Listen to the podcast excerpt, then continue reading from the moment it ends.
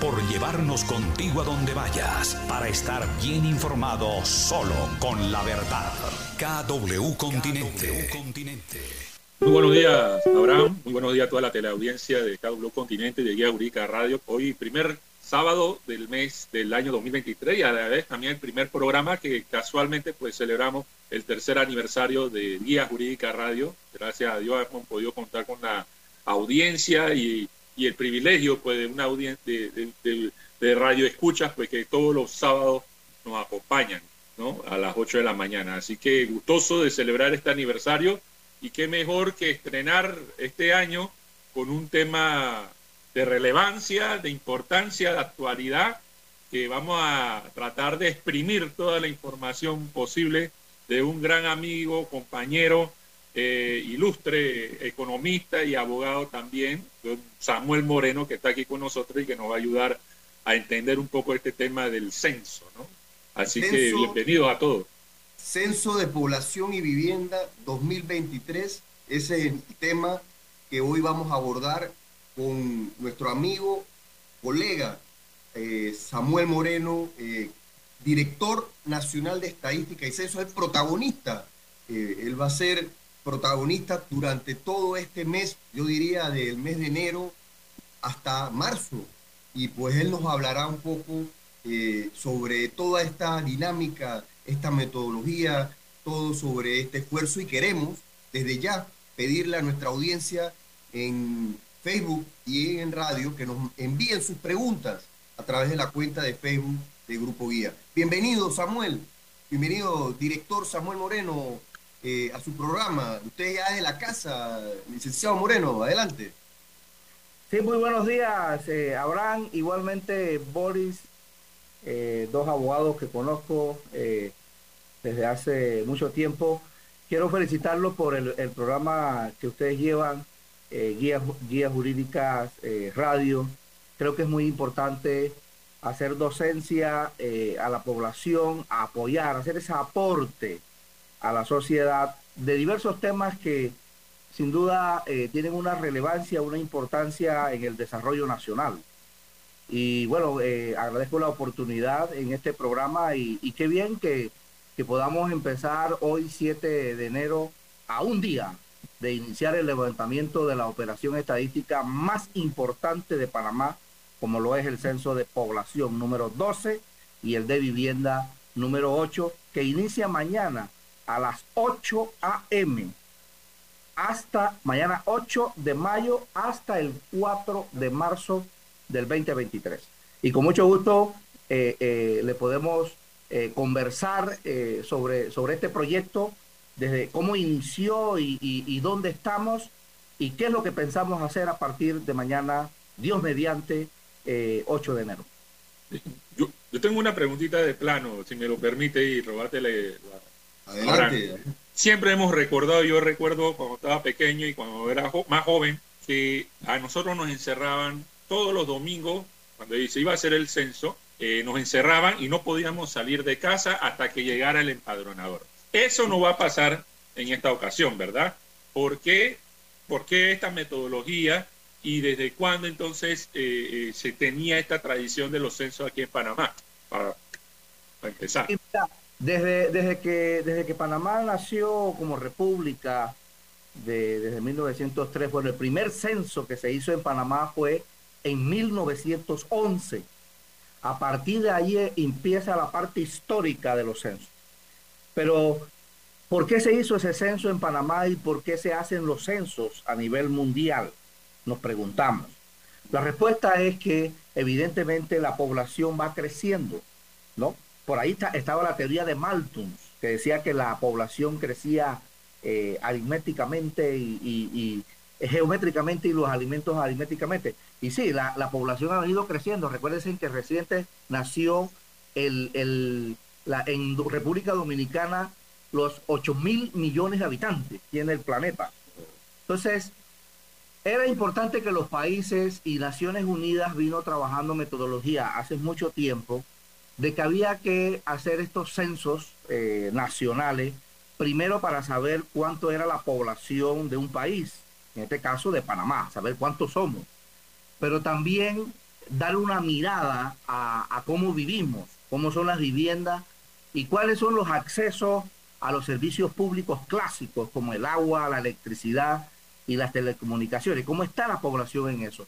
Pero también eh, los, cuestionarios fueron modernizándose eh, eh, en base a las necesidades y a la pertinencia y a las situaciones que iban pasando año tras año, porque los censos se hacen cada 10 años por un tema de presupuesto, porque son muy costosos y ahora podemos hablar de presupuesto con mucho gusto, pero fue a partir de allí, de, de 1911. Y la importancia es para tener una geografía de cuántos somos, cómo vivimos y dónde vivimos.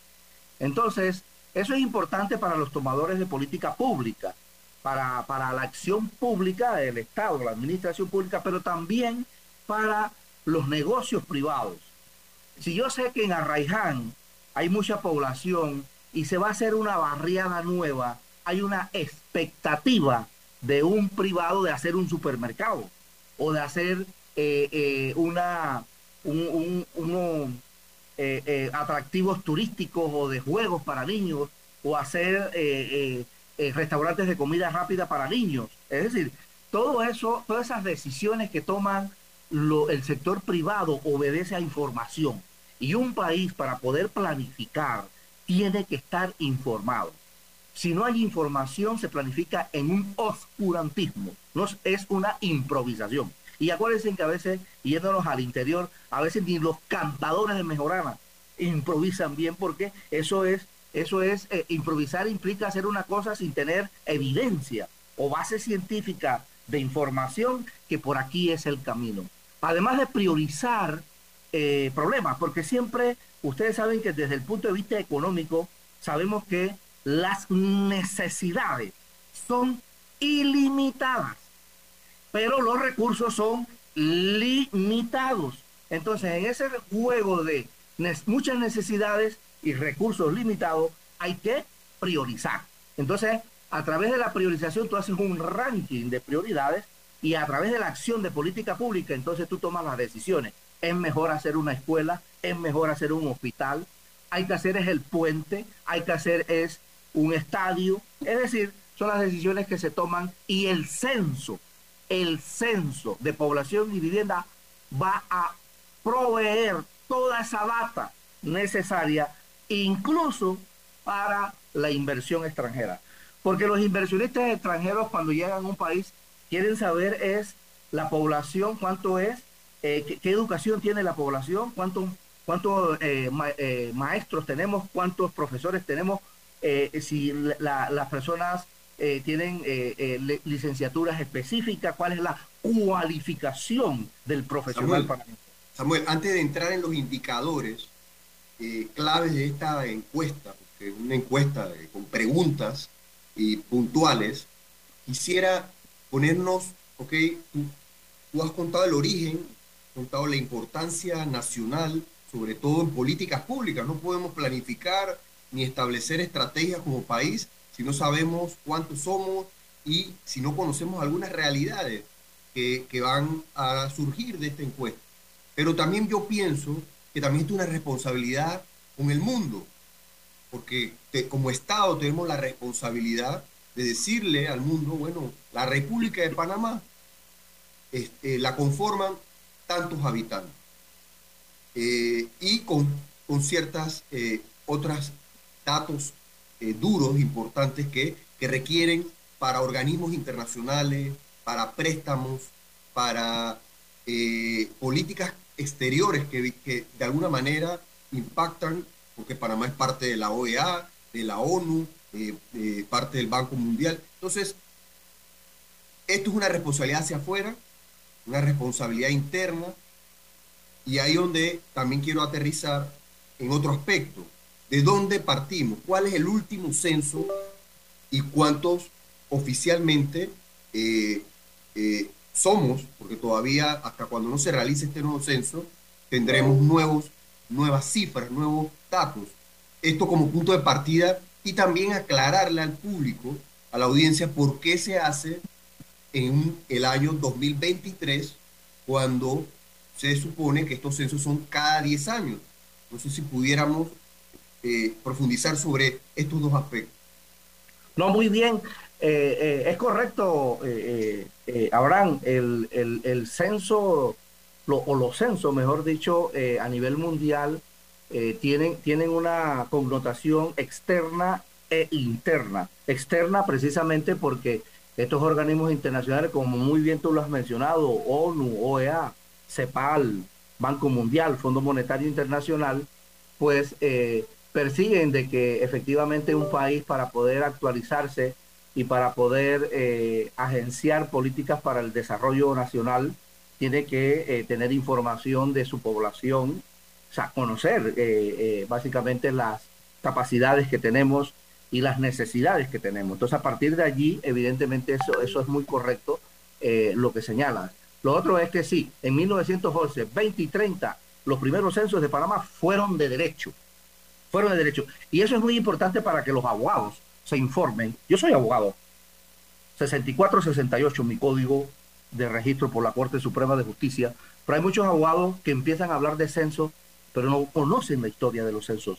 Entonces, los primeros tres censos fueron de derecho tres meses, cinco meses, seis meses. A partir de 1940 y con el advenimiento de Carmen Miró, que es una demógrafa, una eh, eh, demógrafa de primer nivel de Panamá y que tuvo impacto internacional y que, enhorabuena, este censo va en su memoria. Está este censo apostando a eh, ese, ese compromiso de, de darle el nombre de Carmen Miró. Es a partir del 40 y el 50 que Panamá cambia de metodología a un censo de hecho, de un día, como decía Boris Oscar. Y se hizo hasta el 2010. Hasta el 2010 fue el último censo que Panamá levantó de población y vivienda y la población que, arrojó fue de eh, 3.478.223 habitantes, muy cercanos a los 3.5 millones de habitantes.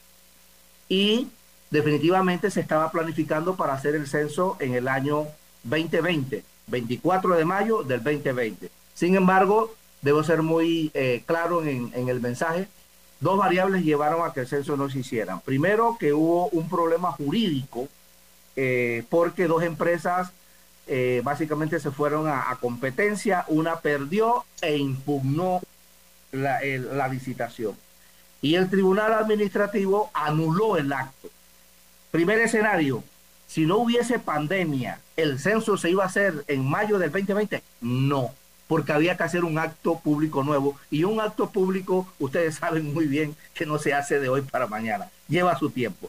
Pero bueno, el 9 de mayo vino la, el primer caso de la patología eh, COVID-19, eh, virus SARS-2, y eso sí se llevó al traste la fecha del censo. No se pudo realizar el censo. Panamá y México eran los únicos países de América Latina que venían con una trayectoria ininterrumpida de realizar sucesos cada 10 años. México sí lo pudo hacer en el 2020, Panamá no, por lo que acabo de mencionar. Lamentable, pero, pero bueno, ahí entramos nosotros entonces en la, en la planificación de este censo y que después de muchas eh, reuniones, asesorías de CELADE, por ejemplo, que es el Centro Latinoamericano de, Población eh, anclado en la CEPAL, de Naciones Unidas a través de la, unidad de, población, UNSPA, esto, eh, y además de otros organismos internacionales y, y, de otras oficinas de estadísticas en América Latina, estaba el tema de esa transición de pasar de un censo de hecho a un censo de derecho, que es más, más ¿qué, ¿Qué significa censo de hecho y de derecho? Porque creo que es, oportuno, créeme que cuando, antes de que definamos, definiéramos este programa, y tengo que serte muy honesto, yo no conocía la diferencia entre un censo de hecho y un censo de derecho. Y eso creo que es, es sobre todo en este programa, que es un programa educativo, académico, eh, quisiéramos eh, hacer esa distinción, esa diferencia. Porque mucho se dice, bueno, pero ¿por qué este, este censo es distinto? Porque como esto es cada 10 años, por lo menos eh, muchos jóvenes jamás, este va a ser su primer censo para muchos jóvenes que van a recordar y para muchos tal vez este sea el segundo. Entonces, tal vez, y hay una gran diferencia del, del censo anterior a este censo. ¿no?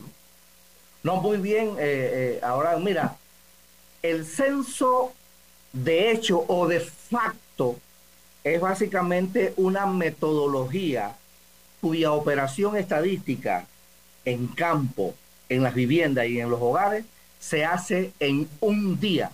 Y es de facto porque le pone un candado a la población. No puede salir si no está censado. Si no está censado, la, la policía te puede detener si no acredita que ya fuiste empadronado. Entonces se cerraba los hogares, se cerraban las viviendas y en todo caso se cerraba la economía. En Panamá nunca se medía el impacto de cerrar la economía hasta ahora que vino la, la pandemia y cerramos la economía por un mes y nos dimos cuenta la caída del PIB que fue de menos 17.9. Eso implica de que cuando tú cierras algo va a haber un impacto. Entonces, los organismos internacionales dicen transiten al, al, a la metodología de derecho. ¿Y qué es la metodología de derecho? O de Yuri. Es un censo más flexible, menos invasivo, no inmoviliza a la población. La población se puede mover para ir al río, a las playas, para ir a, hacer sus diligencias, al supermercado, a la universidad, para ir a su trabajo no va a haber nadie eh, esperando de que usted no se puede ir para el trabajo porque tiene que censarse. No, el empadronador va a llegar a su vivienda y le va a hacer la entrevista eh, eh, de una manera tranquila y flexible, porque como son 60 días, cada empadronador va a tener una carga de trabajo de 300 viviendas y él va a tener que gravitar, moverse dinámicamente eh, eh, seguir, regresar, seguir, regresar hasta que la complete.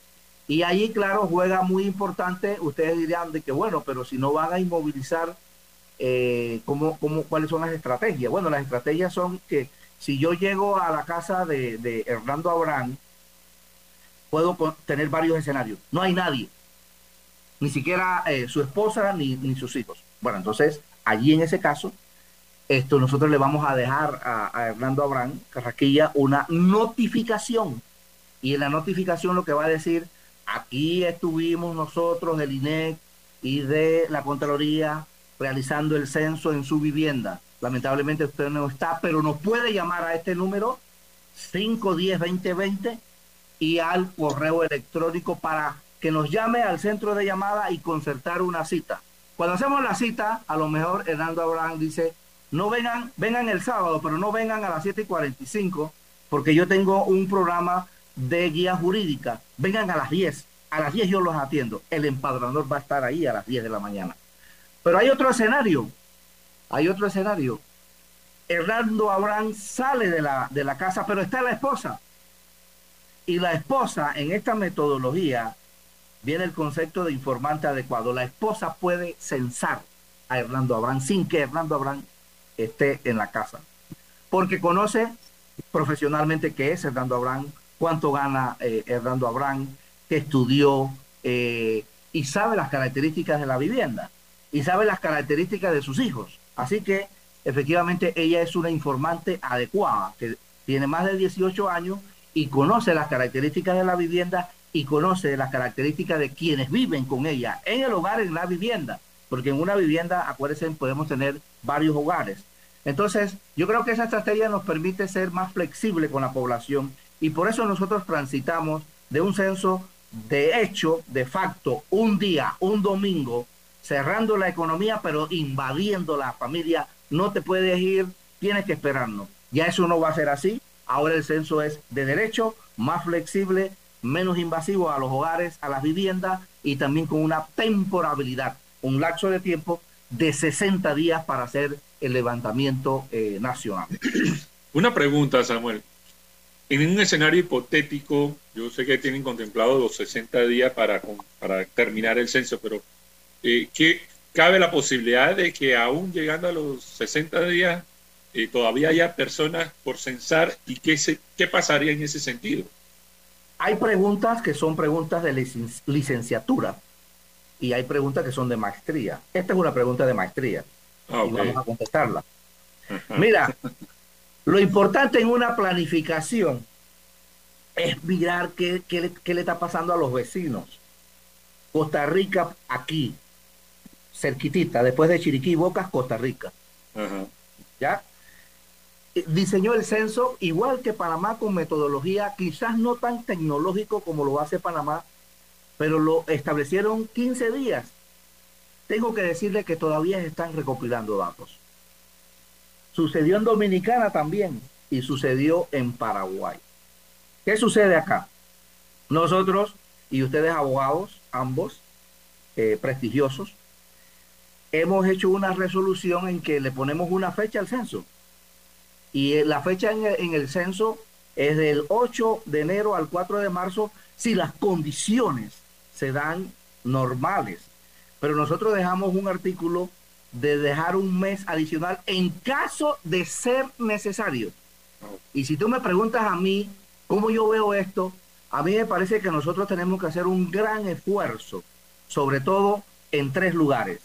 Colón, Panamá y Panamá Oeste. Panamá Oeste es, es una nueva provincia. Vino a la vida jurídica en el 2013. Nunca ha sido censada como provincia. Sí ha sido censada como distritos. Como provincia no. Ahí hay un gran desafío por el crecimiento demográfico que ha tenido esa, esa provincia actualmente. Por eso es que, por ejemplo, en Arraiján eh, eh, evidentemente uno observa todos los proyectos habitacionales y es por esa demanda de viviendas que existe de una población que está en crecimiento permanente. Entonces, eh, nosotros sí tenemos un mes adicional previendo esa situación y que jurídicamente no tengamos que andar en corredera de hacer una resolución, mandar la Gaceta Oficial, sino que ya está estabilizada.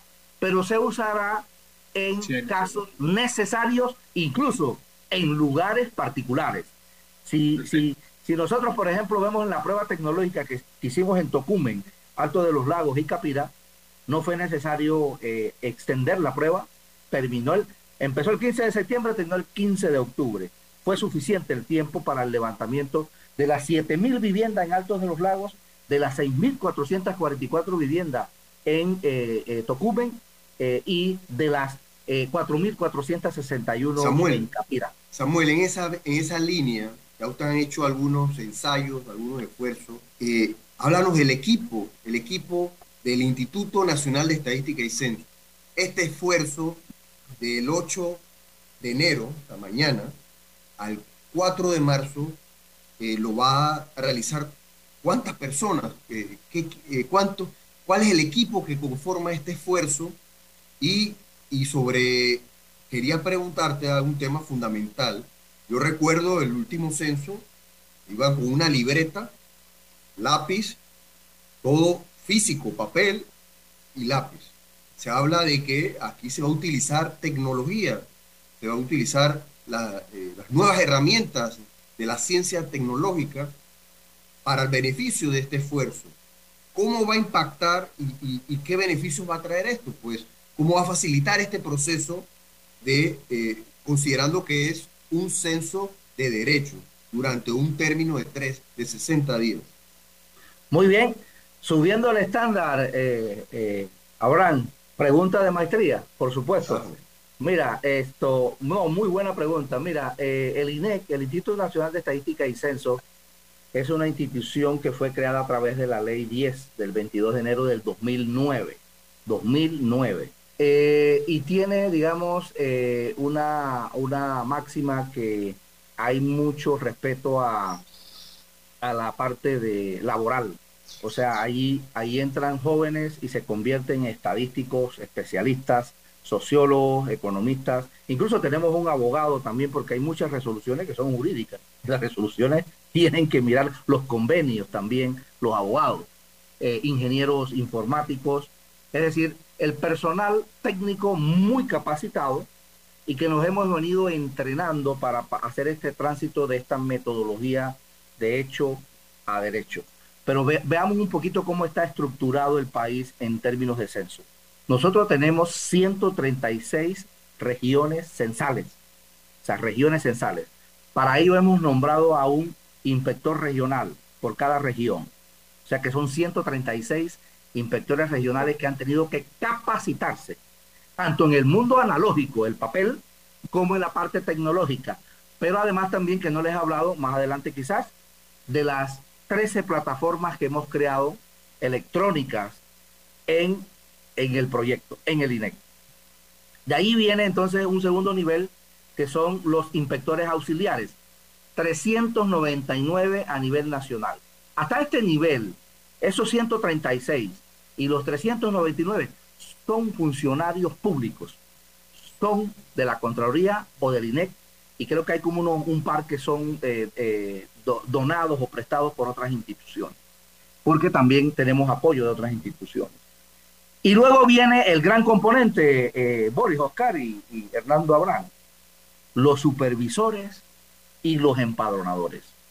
Y de allí nosotros vamos a, hemos contratado 9 mil mil personas que van a hacer el levantamiento. El supervisor 2.000 que va a supervisar el trabajo del empadronador y 7.000 empadronadores.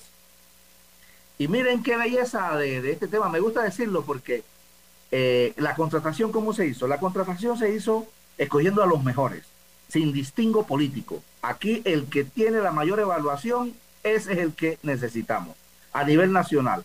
Pero también no es que un empadronador de Chorrera, eh, que vive en Chorrera, va a estar empadronando en Chame o en San Carlos. No, va a empadronar en Chorrera y va a empadronar eh, en Cerrocama, de Chorrera. No en, y entonces estamos contribuyendo al empleo al empleo en las comunidades, en los poblados, al empleo en corregimiento, al empleo en los distritos y al empleo en provincia, en un momento tan, tan delicado con una tasa de desempleo del 9.9% y una informalidad eh, muy cercana al 48%, que son los que marcan los indicadores. Pero estos empadronadores efectivamente han sido muy bien eh, capacitados en la parte analógica y viene el componente de tu segunda pregunta, Hernando, de la tecnología. Como nosotros, evidentemente, tenemos que usar la tecnología para que nos ayude, pues nosotros hicimos una gran inversión, no hay que verlo como un gasto, sino una inversión de la compra de 8.650 dispositivos móviles de captura, que es un celular en donde se va a alojar el cuestionario y también los mapas electrónicos para que el empadronador sepa dónde tiene que moverse, cuáles son sus límites, ¿De dónde tengo que ir? Tengo que ir a Condado del Rey. Bueno, me toca esta línea y la otra línea en el mapa, él lo ve, y me toca la otra transversal y esa es mi carga de trabajo. 300 viviendas. ¿Ya? Entonces, él va a tener ese dispositivo y debo decir con mucha humildad que estas aplicaciones que hicimos para el supervisor y el empadronador apostados, alojados en el sistema operativo o en la parte estructural del dispositivo lo hicieron ingenieros panameños graduados de la Universidad Tecnológica de Panamá. Muy buenos, desarrollistas. No hubo que pagar tercería, que es lo que hace a veces de estos proyectos muy, muy, muy robustos, muy caros. Entonces, ese es un tema que sí hay que resaltar de este trabajo profesional de estos ingenieros y que en definitiva nosotros eh, eh, eh, hemos avanzado en esta cosa. ¿Y cómo lo hicieron? Aquí ustedes saben que SIP Pro es un modelo de una plataforma que tiene la oficina de los Estados Unidos de censo. Entonces tú te apalancas en ese sistema y tú puedes desarrollar a partir de ese sistema aplicaciones. Y esas son las dos aplicaciones que tenemos. Pero nosotros agenciamos 13 plataformas y las 13 plataformas tienen que ver precisamente con el reclutamiento que nos llevó a la evaluación, a la capacitación y a la evaluación para contratar estos 9 mil personas. Pero ¿cómo los contratamos? Electrónicamente. el sistema te hace la resolución. La firma que me delegó el señor Contralor, porque al final él es el que tiene que firmar todos los nombramientos de la Contraloría, pero con su agenda esto, esto hay que hacerlo más automático y él delegó en mi persona y en la subdirectora eh, sociodemográfica para hacer esto más eficiente y los nombramientos. Provincia de Herrera, 242 colaboradores. En segundos se imprimieron las resoluciones ya con la firma estampada electrónica y ya firmaron todos.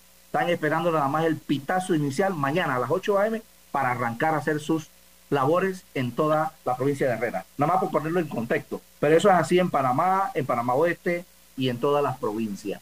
Y además también un tema importante, nosotros tenemos una plataforma de rendición de cuentas. Cada centavo que se va gastando se pone electrónicamente y de una vez se sabe cuánto se va a cuánto va ejecutado. Ya nosotros tenemos 22 millones ejecutados ya del proyecto. Porque saben que 20.1 millón se va en pago a los empadronadores y supervisores. Porque los empadronadores en dos meses van a tener un salario de 700 dólares y los supervisores van a tener un salario por mes de 850 dólares. Y ojo, no van a cobrar por efectivo. Van a cobrar con la BEN, Billetera Electrónica Nacional, un producto que hicieron en la Universidad Tecnológica para el Banco Nacional de Panamá y que a través del Banco Nacional de Panamá hicimos un convenio para que los empadronadores puedan bajar la aplicación y allí se les acredita su dinero y ellos pueden ir a un cajero, sacar el dinero, comprar sus cosas, sus gastos y seguir eh, trabajando. Y eso nos permite también, para finalizar, Hernando, sé que hay otra pregunta, también garantizar el pago, porque en República Dominicana se paró el censo por el no pago. En Paraguay secuestraron el censo porque el pago demorado. ¿Y qué decían los empadronadores? Yo no voy a trabajar, estoy trabajando y no me pagan. No, no, no, no. Eso de que, que, me van a pagar después en un mes, no, no, no, no. Entrego todo y se va. Y lo otro, Hernando, para culminar tu pregunta, es correcto. Vamos no vamos a usar mucho papel, es electrónico. Y eso nos va a permitir, Hernando y, y Oscar, Boris, Oscar, tener los resultados en la, los primeros 15 días preliminares de julio, de julio del 2023. Y los finales en octubre del 2023. ¿Ustedes saben cuánto se demoraban los censos anteriores para dar los resultados? Tres años y hasta cuatro años. Casi un quinquenio, una administración pública. Entonces, ¿cómo una administración pública va a planificar? ¿Cómo el Ministerio de Economía y Finanzas va a planificar? O el Instituto de nuestro amigo Guillermo Salazar, ¿cómo va a planificar si no hay datos? Acaban de hacer un plan en Colón que les felicito, pero necesitamos tener una data de Colón para saber cómo está Colón. Claro, hay que hacerlo, yo lo entiendo, porque no podemos quedarnos de brazos cruzados y, hay muchas necesidades, pero por eso es que es la importancia de hacer un censo para tener que una data fresca, pero además también una data confiable, que los abogados confíen, que los inversionistas confíen y que en todo caso la sociedad panameña confíe de esa data. Es una, una responsabilidad no solo del Estado a través del INEC o de la Contraloría, sino de todos los panameños incluso de los extranjeros que residen en este país, en cooperar. Este, este es un esfuerzo de país este, eh, y lograr con éxito este, este censo de población y vivienda va a ser una data para todos, para todos, para, para como tú muy bien planteas, el Estado pueda planificar y también los privados podamos establecer estrategias, planificar eh, nuestros negocios, nuestros esfuerzos, eh, eh, en diferentes escenarios o campos. Sin embargo, vamos a entrar en materia en cuanto a la encuesta en sí. Muchos, hay muchas preguntas sobre esa encuesta y, vamos a tratar de proyectar para los amigos de las redes de Facebook parte de la, del cuestionario. Sin embargo, Samuel, hay, hay, muchos saludos y preguntas eh, tenemos en sintonía saludos a Dilka Cusca, a Carlos Campos, al amigo Ricardo, Rojas. que manda saludos de aniversario de San Miguelito. También hay preguntas, sabemos que los recursos son limitados, pero si hay un censo con necesidades por sector, ¿cómo es posible que se hagan residencias, centros comerciales y no se toman en cuenta las rutas urbanas? Son las mismas calles, poco transporte público, poco acceso a calles eh, es una planeación por parte de la empresa privada, no entra el gobierno para, para ver población versus necesidades ambientales y de sociedad. Una pregunta bastante extensa, compleja. También hasta Chiriquí, Bugaba, Felipa Vega en sintonía, deseo de feliz año, Luis Pinto, hasta Puerto Rico. Mandamos un saludo a María Esther Palacio, que está en, sintonía. Eh, Juan José Cerezo pregunta, Buenos días. ¿Cómo se controla la población extranjera ilegal que por lógica no tiene interés en colaborar con los resultados del censo? También, y, bueno, y también Navial Cuadra, eh, a todos los capítulos del Grupo Guía que están en sintonía, eh, Panamá Oeste, dice, buenos días, soy supervisora del censo aquí en Arraiján. Mira, está en sintonía, una supervisora. Eh, gracias, Zuleika. Y bueno, eh, estamos aquí compartiendo con, el director. Eh, y bueno, prácticamente ahora quisiéramos entrar un poquito en los minutos, el tiempo que nos queda, sobre ese cuestionario, Samuel, ese cuestionario en sí, esa data dura que va, a extraer. Incluso hay muchos mitos. Ahí dice, bueno, esto eh, yo soy un extranjero eh, que vivo en, Panamá, pero estoy ilegal, yo no quiero que me censen, yo me tengo que esconder para esos días. Eso es un, es un tema que, se da otro, ahí se pide ingresos. Bueno, yo tengo temor de decir cuánto yo realmente genero por un tema fiscal, que si, lo, si la DGI me, va a hablar la información y me va a comprometer. hay, hay otras preguntas en temas electorales. Ahí se pregunta la residencia, si esa residencia electoral eh, una cosa es la residencia electoral, otra cosa es la, el domicilio censal de población. No sé, sería bueno eh, eh, y saber partir, antes de entrar en las preguntas, en, cuál es el nivel de confidencialidad y cuál es el, la vulnerabilidad o, o pudiéramos decir estos datos, qué tanto puede comprometer a quien los, quien los brinda, pues, a, a este caso al INEC. No, muy bien. Bueno, primero eh, parto felicitando a, todos los que están aquí participando, incluso de, otros países, eh, incluso supervisores eh, del censo, ya que están esperando el pitazo inicial, además de algunas preguntas muy interesantes allí de, del, grupo, y, y vamos a partir señalando que nosotros vivimos en un estado de derecho. Gracias a Dios Segundo, que efectivamente la data que siempre eh, colecta eh, nuestro país, eh, nosotros básicamente la resguardamos por el secreto estadístico. toda la información que, que, se da de los informantes, de la población, está resguardada por el secreto estadístico. ¿Y qué significa el secreto estadístico? ¿Qué significa? Significa que el INEC no puede publicar ningún dato individual. Lo que puede hacer el INEC es publicar datos agregados. ¿Y qué significa datos agregados? Bueno, que ahí no hay el nombre de ninguna persona. No hay absolutamente nada que distinga a nadie. Simplemente son indicadores macro agregados que dan un diagnóstico de cómo está la situación en, en Panamá.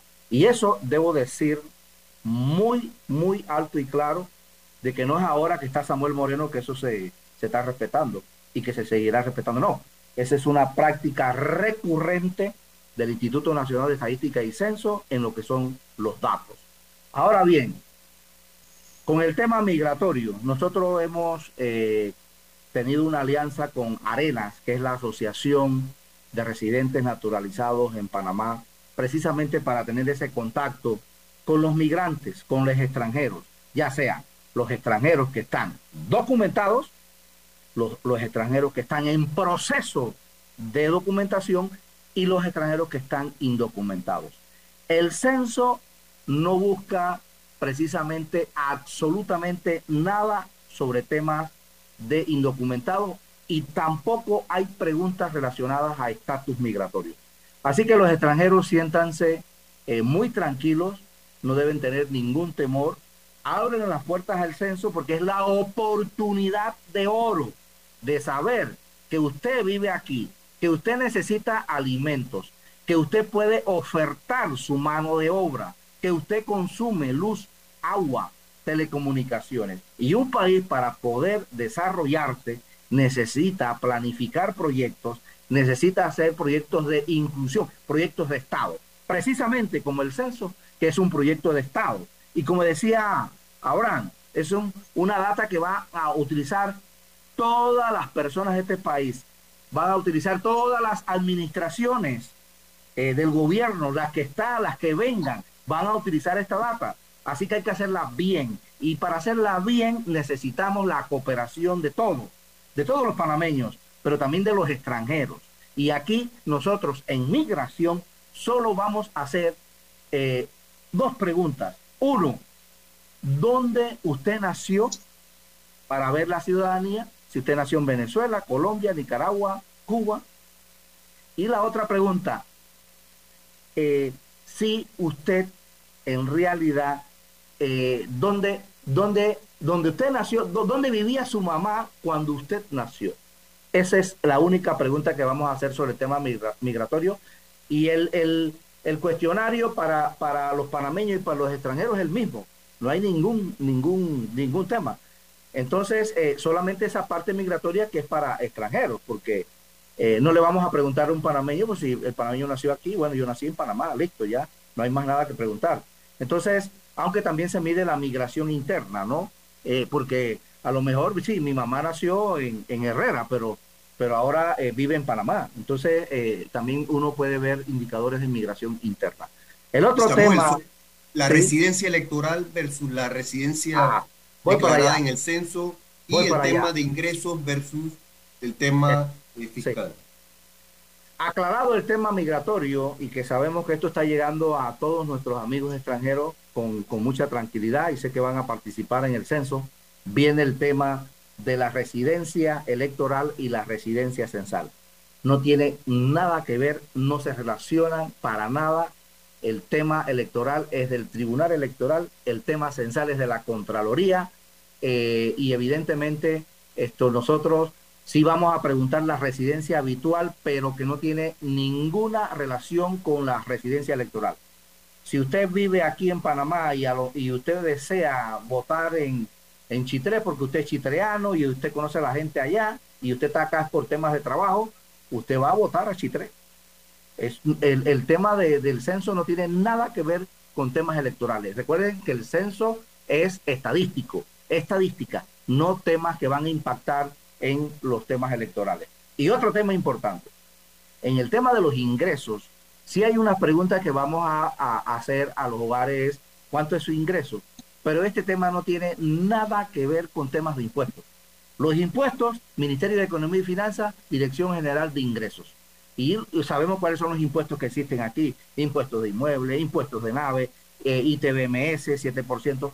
Este tema no tiene nada que ver. El tema del ingreso es para nosotros medir eh, temas como el coeficiente de Gini, que mide desigualdad de ingresos. Sabemos nosotros que en Panamá se genera mucha riqueza, pero siempre hay una distorsión en la distribución de la riqueza. Entonces, eh, pero en realidad en el ingreso, cómo, cómo se, se, distribuye el ingreso. Y ese es el único propósito que nosotros tenemos. Bueno, aquí tienes, tienes la pregunta de migración, qué bien. ¿Qué país tiene, eh, qué, ¿De qué país tiene usted o ciudadanía? ¿De este país, Panamá? ¿De otro país? ¿De ambos? Especifique. ¿O no tiene? Y lo otro, ¿cuál es el, estadio, el estado, eh, para ver el estado eh, actual? Bueno, ese, ese tiene que ver con, si usted está casado o está separado o viudo, divorciado, etcétera. Pero la otra pregunta que está aquí, bueno, aquí está el número de cédula eh, que vamos a pedir. Y entonces Aquí, eh, aquí dice, ¿en qué año llegó usted al lugar de residencia donde usted reside actualmente? ¿En qué año llegó? Y viene el de, la... ¿Dónde residía usted? Nombre en enero de, para personas de 5 años. es decir, acá abajo está, ¿dónde vivía la madre? Aquí, ahí exacto. ¿Dónde vivía la madre cuando usted nació? Eso es lo que se va a preguntar. Y quiero decir algo muy importante, es la primera vez en la historia de los censos en Panamá que nosotros publicamos el cuestionario, porque quiero ser bien honesto, yo no lo he puesto, lo puso guía jurídica, porque tiene acceso a la información. Y así como lo hizo guía jurídica, lo tiene acceso la comunidad Bribri y la Naso Teribe en, en, en Bocas del Toro. Todos los panameños tienen acceso al cuestionario. ¿Y cuál es el objetivo? Uno, transparencia, que sepan de antemano qué vamos a preguntar. Y segundo, que se vayan preparando, porque una cosa que usted lo revise, mira lo que me van a preguntar, eh, ¿qué, estudios yo tengo, primer ciclo, ah, yo tengo primer ciclo, ah, yo tengo segundo ciclo, ah, no, yo soy universitario, yo tengo licenciatura, yo tengo maestría, ¿por qué no decir yo tengo un doctorado?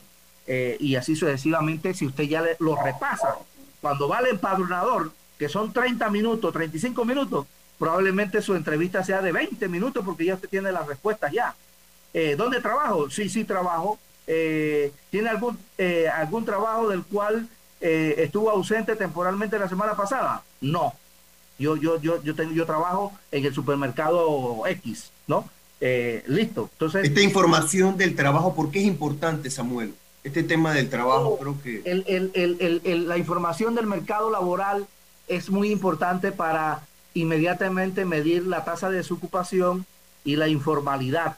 Si las personas trabajan en el gobierno, si las personas son empleadas por la empresa privada, si las personas son de servicio doméstico, si es un tema de cuenta propia o independiente, como mayormente son muchos los abogados que hacen su pequeña empresa, si son patrono o dueño o miembro de una cooperativa de producción. Es decir, esto nos va a dar la característica del empleo nacional y además también nos va a dar características de la informalidad, porque vamos también a, ver la informalidad. Y aquí hay una pregunta que no está aquí, está en el cuestionario, pero no aquí en el tablero que se me muestra, que tiene que ver si la persona está eh, cotizando en la caja de seguro social, porque sabemos nosotros... Ah, perdón. La, 17 dice, ¿por qué motivo no busco trabajo? No sé, es jubilado, eh, no sé si es esa la que... Sí, correcto. Eh, esa, es importante porque puede ser una persona eh, que, no está trabajando y le puede decir, ¿por qué motivo usted no encontró trabajo? Pues sí, bueno, soy jubilado o porque tengo una discapacidad y no encuentro trabajo, o simplemente porque no, pues no tengo las competencias y, me cuesta conseguir un trabajo remunerado. Eh, y ahí uno va caracterizando eh, las necesidades incluso de, capacitaciones eh, de la población panameña. ¿Podría subir un poco la, pantalla que ahí vi unos que tiene, ajá, esta de, para todos los miembros del hogar, no, la, la 22, si se recibe ingresos del mes pasado y veo los programas sociales, Red de Oportunidades 120 a los 65, Ángel Guardián. Eso también va a ser objeto de estadística. Sí, correcto, porque acuérdate que efectivamente esto es muy importante para tener eh, claridad si la población eh, tiene, digamos, eh, algún programa social como el Red de Oportunidades 120 a los 65, el Ángel Guardián, incluso si tiene beca, si está jubilado o si tiene un sueldo o salario eh, o tiene un... Hace 10 años esa pregunta no existía. Eh, no, no, existía porque estos programas no, no estaban en, en, en, en, las políticas públicas. nuevas. estas políticas públicas mayormente vienen y toman mayor asidero con la, con la administración de, del presidente Ricardo Martinelli Barrocado, que era básicamente atender grupos vulnerables y gracias a Dios eso se ha mantenido con las otras administraciones y actualmente lo que se hizo fue incluso ampliarlas porque las necesidades han aumentado producto de la pandemia del COVID-19. Hay, hay, un protocolo, Samuel, sobre el empadronador. Eh, eh, llega a tu casa, llega a la casa de Boris Oscar Núñez, toca la puerta. Eh, vivimos pues tiempos difíciles, a veces a veces de desconfianza, tal vez un poco la inseguridad que vive el país. ¿Cómo yo verifico ese empadronador que me va a visitar? Eh, ¿Qué tiene que presentar? ¿Va a venir uniformado? ¿Tiene que, ¿Va a tener un carnet? ¿Va a tener algún código? Eh, ¿Cómo yo estoy seguro que quien dice ser es quien realmente es? Eh, ¿Hay algún protocolo para de visita de ese empadronador a, las casas? Sí, mira, muy buena pregunta, Hernando, Abraham. Hay un protocolo prima facie, a primera vista, es la persona va a estar identificada con su gorra, con su, su suéter eh, y una credencial, una credencial que va a estar su cédula y eh, evidentemente con el dispositivo móvil de captura para hacer la entrevista. Toca la puerta y llega a la casa de Boris Oscar. Boris Oscar se queda mirando y dice, sí, bueno, yo yo voy a participar en el censo, porque yo soy un ciudadano, yo creo en los censos, que mayormente yo creo que todos los panameños eh, somos muy, muy creyentes de los censos y todos vamos a participar, igual los extranjeros. Pero Boris dice, no, yo quiero tener una segunda, eh, eh, una segunda condición de estar bien seguro que este es un empadronador. Si usted es empadronador, mire, yo leí que yo puedo verificar su, su, su, nombre y su cédula a través de la plataforma. Voy a Google, Google y pongo Censos Panamá y sale Censos Panamá. y ahí va a salir la plataforma y usted va, ¿cuál es su cédula? 8-126-324. Supongamos que esa es mi cédula. Ok, Samuel Moreno. Eh, Samuel Moreno, perfecto. Eh, adelante. Usted es empadronador. Y eso, eso, es un nivel de seguridad. Y mira, eh, Boris Oscar y, y, Abraham, que, que nosotros esto lo hicimos en la prueba tecnológica. Y en Tocume, un señor le dijo a una joven, ¿cómo yo sé que usted es empadronador? Y ella se presentó y le dijo, bueno, dice, sí, pero así como usted está vestida, yo me puedo vestir también.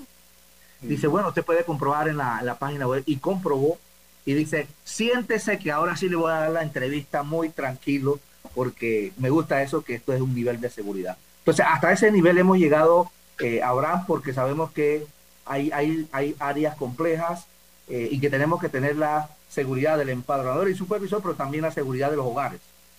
Muy bien. Boris, eh, para tus conclusiones eh, finales, pues el tiempo vuela eh, y, bueno, realmente ha sido muy enriquecedora esta entrevista porque hemos tenido desde el origen hasta la importancia, ver algunas preguntas, el protocolo de seguridad. Boris.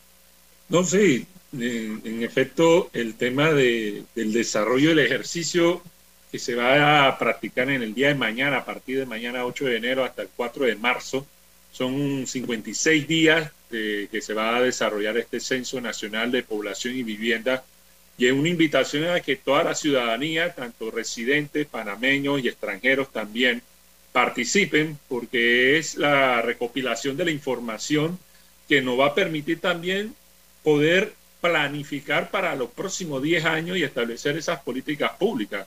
Yo creo que es de suma importancia que nuevamente podamos eh, ser protagonistas todos los ciudadanos del censo y contribuir pues también a levantar esa data importantísima para que más adelante en, las próximas administraciones entonces podamos ir planificando ya que eh, construir las escuelas que se necesitan, los hospitales, los centros de salud, eh, la reparación de las calles, las avenidas, etcétera, a partir de una información que es bastante veraz y certera, ¿no? Así que es muy importante para todos importante, bueno, eh, no hay tiempo para más, solamente hay una pregunta que dice, para como para cerrar, Samuel, si el, eh, el empadronador no logra llegar a la casa y yo soy un residente, un ciudadano que me consta que no he sido censado y quiero ir, voy a tocar la puerta de la Contraloría para que me censen.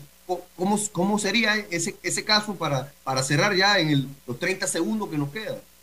Bueno, una, una pregunta doctoral, qué bien. Excelente, felicidades por la pregunta. Mire, nosotros hemos creado en el INEC un grupo elite. ¿Qué significa eso? Hemos agarrado a 86, 86 eh, colaboradores y los hemos capacitado.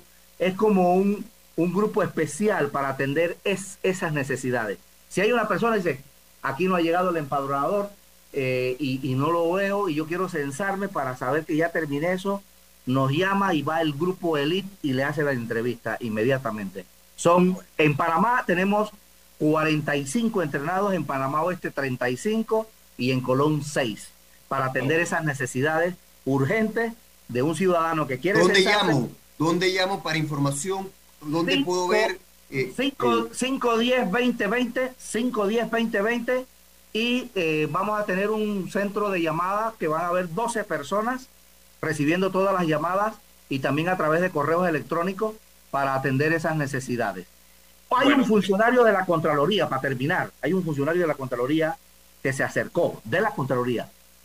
Licenciado, mi mamá tiene 98 años, ya ya no habla bien. Yo tengo un hijo, tiene 33 años, pero es discapacitado, tampoco habla bien. Yo trabajo, ¿cómo yo hago para censarme? porque además tengo que censarme en la vivienda porque se va a georreferencial. Va a haber un punto, el Global Position System se va a dar en el aparato. ¿Dónde está la casa? De una vez la cartografía actualizada de manera digital. Digo, usted se va por grupo elite. Vamos a usar grupo elite con, usted. Y bueno, Hernando, si tú quieres grupo elite o Boris, lo hacemos, ¿ah? Yo no quiero, yo no, yo no quiero despedirme de este programa sin antes anunciarle y felicitar de antemano por adelantado al amigo Abraham Carrasquilla, que mañana ajusta un año más de vida. No podemos concluir este programa sin felicitarte de antemano, mi hermano Fernando Abraham. Gracias. Felicidades, felicidades, eh, eh, eh, Abraham. De adelantado. Gracias, gracias. Saludos. Gracias, Bori. Pero no hay tiempo para más, como decimos. Nos vemos el próximo sábado a la misma hora con otro tema de interés. Pero acabó el tiempo. Gracias a nuestro invitado, el licenciado Samuel Moreno. Excelente entrevista. Saludos. Muchas gracias. Bendiciones. Chao. KW Continente, emisora de la cadena radial Continente Panamá, transmitiendo para todo el mundo a través de sus redes sociales. Facebook KW Continente Panamá, Twitter arroba KW Continente y por Instagram KW Continente 957.